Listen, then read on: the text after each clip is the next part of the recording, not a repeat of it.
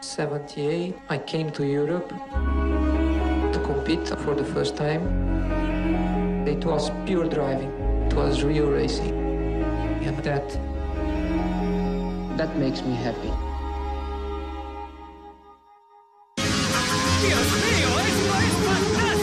Dani Palacios, buenas noches. Buenas noches. Hoy hablamos de la biografía, eh, recuperamos la biografía de uno de los grandes deportistas de toda la historia y probablemente uno de los eh, pilotos de Fórmula 1 más importantes, más relevantes, eh, porque verdad es que aún nos eh, preguntamos qué habría sido si Ayrton Senna no hubiera muerto en, en- en un accidente, ¿no? ¿Hasta dónde podría haber llegado, verdad? Sí, porque era joven, fue con 34 años. Claro. Pues Ayrton Senna, la verdad es que sí, no tenía límite. Era... Bueno, de hecho, hace unos años hicieron una encuesta entre más de dos, sí, más de 200 pilotos en activo y retirados y, y ganó de calle que, que todos consideraban que el, que el, el- el piloto, el mejor piloto de la historia del- del- de la Fórmula 1 era, era Ayrton Senna, sin discusión, por encima de Schumacher y de, y de Fangio y de muchísimos otros. O sea, no tienen- lo tenían clarísimo. Para ellos el mejor era Ayrton Senna. Y hay un documental del año 2010 que se llama así, Senna, dirigido por Asif Kapadia, donde es una loa a, los logros deportivos y a la forma de ser de- del, del piloto brasileño.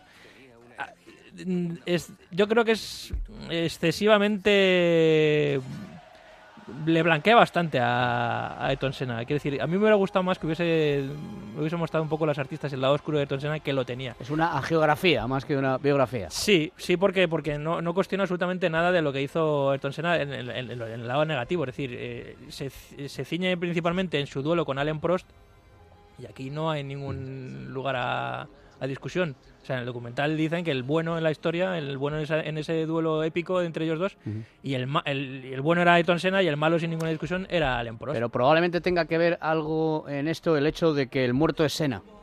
Seguramente, claro. Sí, sí, seguramente. Lo que pasa que, bueno, eh, a mí me hubiera gustado, como creo como a todos, que decir, está muy bien la de... que una persona, por, por mucho que muera, vamos a morir Claro, todos. claro, y- y- no, no es absolutamente buena, no es angelical. Claro, claro, claro, claro, claro. Eso, eso es así. Quiero decir, Ayrton Senna es un, es un, era un piloto muy carismático, eh, era un- el típico piloto que no se guardaba nada, que siempre lo daba todas las carreras, era un tío que a veces era incluso, pues llega a ser- un auténtico kamikaze, y eso de cara al público era muy atractivo. Casi toda la gente que le gusta el automovilismo y que le gusta la Fórmula 1 eh, les gustaba ver a Ayrton Senna porque Ayrton Senna siempre ofrecía algo en las carreras, no se guardaba absolutamente nada.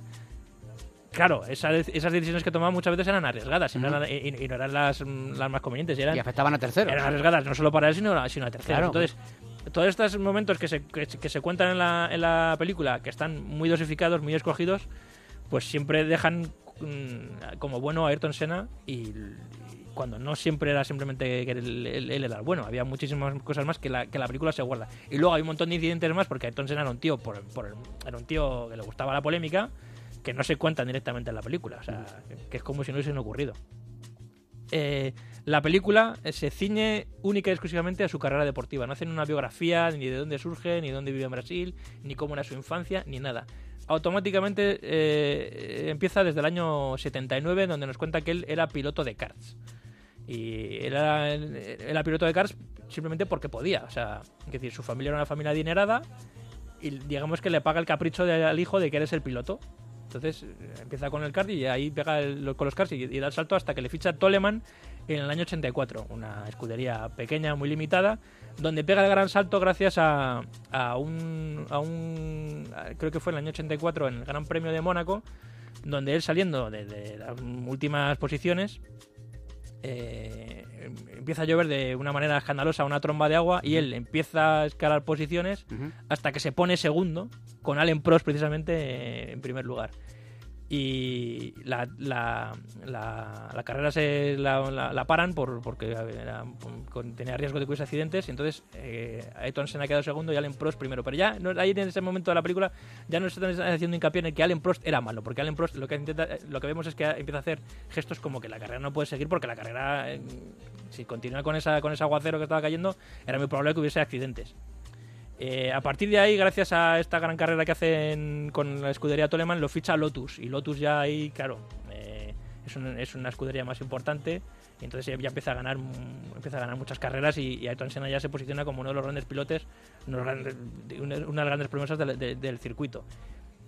Y automáticamente, claro, después de triunfar con Lotus y de hacer muy, buenas, muy buenos campeonatos, McLaren se fija en él. Y aquí es donde una cosa, hay una cosa, por ejemplo, que la, que la película no te cuentan, y es que la decisión de que Ayrton Senna llegase a, McLaren la tomó el propio Alain Prost, que no te lo cuentan en la película. Él habla con Ron Dennis y dice, van a fichar a un nuevo compañero para Alain Prost, estaban dudando entre eh, Ayrton Senna y Nelson Piquet, y Alain Prost pensó que, el- que, era mejor fichar a, Ayrton Senna porque Ayrton Senna era el mejor piloto que existía. Y en la película no te lo O cuentan. sea, que no rehuye la, competencia, la competencia, sino todo, todo lo Todo contrario. lo contrario, pensaba que se podía beneficiar de la, de la- con la presencia de, de Ayrton Senna en, en el equipo, pero eso en la película eh, es una pena porque eh, en esto que sea todo blanco-negro... eh, No es creíble. No es creíble, no es creíble. No, no, no, eh, hay que buscar un poquito más las aristas de cada uno, ver las, las contradicciones, que hay momentos en los que inciden muchísimo en el personaje de Alan Prost para, para, para que ponértelo como negativo y luego las contradicciones que tiene el propio Ayrton Senna, que son constantes durante toda su historia, de su carrera, la- no, no, no inciden-. Sí, porque hay un momento en el que eh, que Williams empieza a meter lo de la suspensión electrónica en los coches y demás, que empieza eso hace que haya una gran diferencia entre Williams y el resto de escuderías y vemos a Ayrton Senna criticando eso como diciendo "Es que, es que al final los pilotos mm, lo único que tienen que hacer es acelerar el coche, o sea, no tienen que hacer nada más. O sea, aquí la conducción casi no es importante porque lo va a hacer, lo va a hacer todo el coche.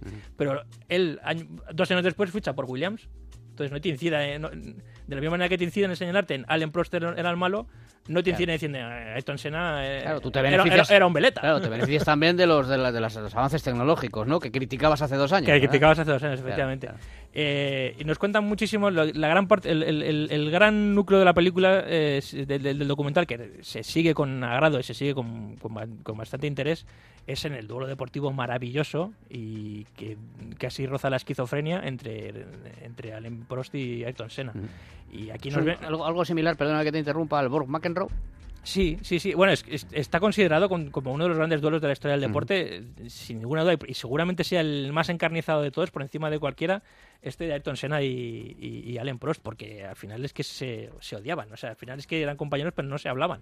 No, no tenían ninguna relación. Había, al final ya eh, era, era estos de los que ponían la lona para que los ingenieros no se mirasen el coche de uno, el coche del otro. Unos se acusaban a, a- unos a otros en, en, oye, Perteneciendo a la misma escudería. es- perteneciendo a la misma escudería, diciendo, oye, te- estás utilizando, estoy, utilizando componentes que, yo- que, a mí no, me- que a mí no me dais, siendo la- del mismo equipo.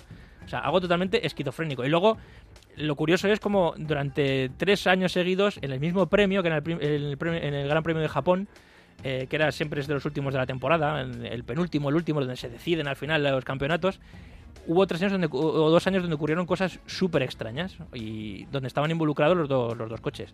En el año 89 creo que fue, eh, llegaban con opciones de ganar el Mundial tanto Senna como, como Prost. Eh, mm, eh, si Senna no acababa el si Senna no acababa ese, ese gran premio Prost automáticamente era campeón del mundo. Es donde se produce, y creo que una de las, imágenes icónicas de la Fórmula 1, creo que es en este premio donde vemos a los dos coches en paralelo echando chispas, que están ahí a ver, casi vamos a muerte, a ver, a ver quién adelanta uno al otro.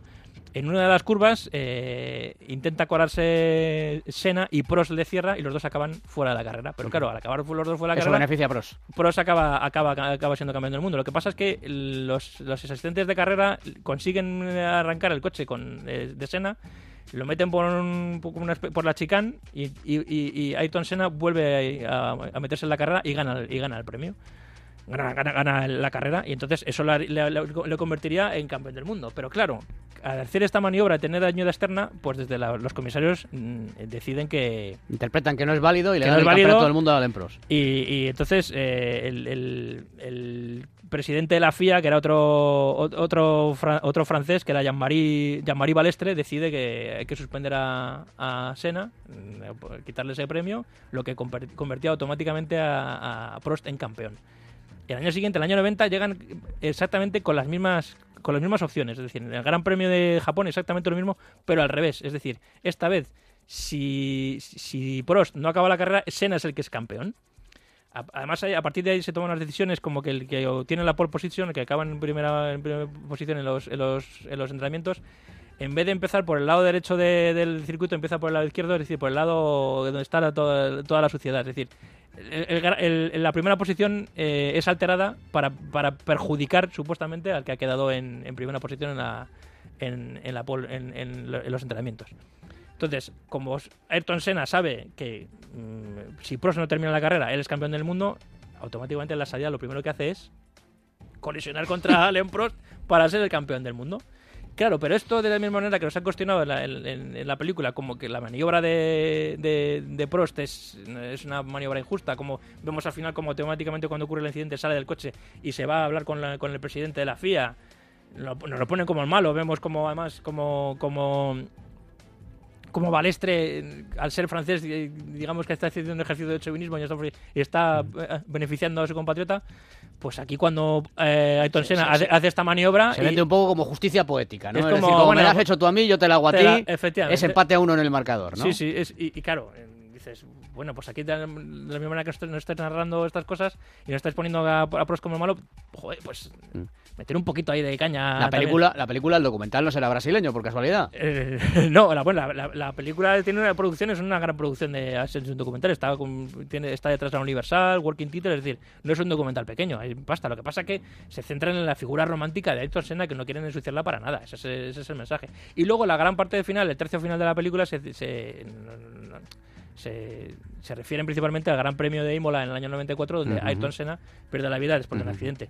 Eh, vemos en los entrenamientos como otro piloto pierde, pierde la vida y en esa misma curva, en el, en el- en el- luego en, la, en, el- En ese mismo Gran Premio hay en otro, ese mismo Gran Premio otro donde piloto que sí, también el, pierde- el día anterior un- otro, otro piloto pierde la vida en los entrenamientos y el día siguiente Ayrton Senna en la misma curva en la misma curva. pierde la, la dirección del coche, no sabemos si se rompe el eje o lo que sea, no sabe, no sabe muy bien y se sale, sale recto y, se, y se, se estampa contra el muro y muere porque un- una, una barra de protección le, le atraviesa el casco.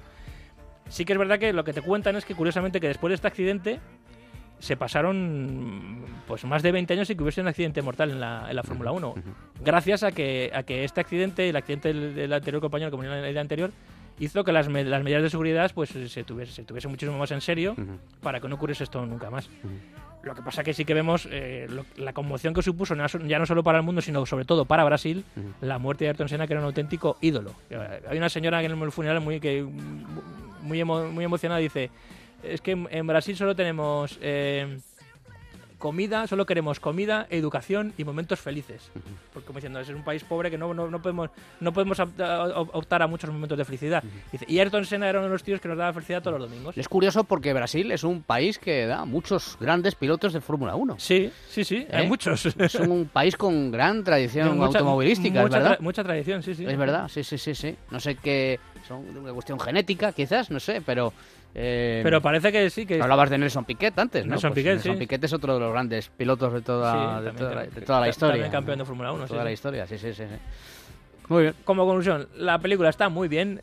Yo se la recomiendo sobre todo a los aficionados de Sena. Sí, a los que le gusten A los que le A los gusta que le Senna gusten pros, que no vean a los esto. que gusta Senna Que por el- vean la continuación, que es eh, Alain Prost el bueno. A los que- ¿Eh? Claro, que también tendría lo suyo, Prost. Sí, ¿eh? hombre, pero no, Es pero que para pero estar... no, no, pero vamos este a era- ver. pero este era un pájaro de mucho no, cuidado. Pero vamos a ver, para estar ahí, uno, uno no puede ser un ángel. No, no, no, ¿Por para qué? ¿Por qué? Porque es que se habla de que vas a ganar o perder por, por, por milésimas de segundo. Entonces hay en juego muchos eh, millones y muchas ilusiones y mucho esfuerzo y mucho trabajo por detrás. Los deportes Claro. individuales, si en los deportes Claro. colectivos ocurre esto, los deportes individuales, los deportes solo piensan única y exclusivamente los 24 horas del día en ellos mismos. Claro. Los demás Y dicen, no, les está, da igual. Está en la misma escudería. Ya, ya, están en la misma escudería. Ya, ya. Ya te cuento yo dónde están. Están en la misma escudería y eso es casi peor.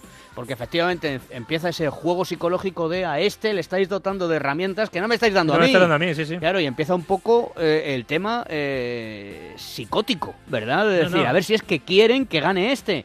Y claro, empieza, y al final eh, terminas odiando probablemente al, al, al- al que menos que motivo menos culpa- sí. tiene, ¿verdad? Que son, que son los artistas al final, los que están sí, jugando sí, la vida. Pero bueno. Muy bien, ¿tú eras más de Pros o de Sena?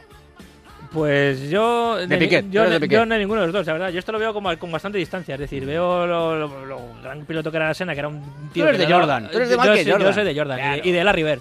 Y de Bird Y también. por debajo de Jordan ya nada. Fernando Torres. Bueno, sí. Fernando Torres también. Caballero, Fernando Torres. Sí, hombre, ya ves. Muy bien, muchas gracias, Dani Palacios. Gracias a ti.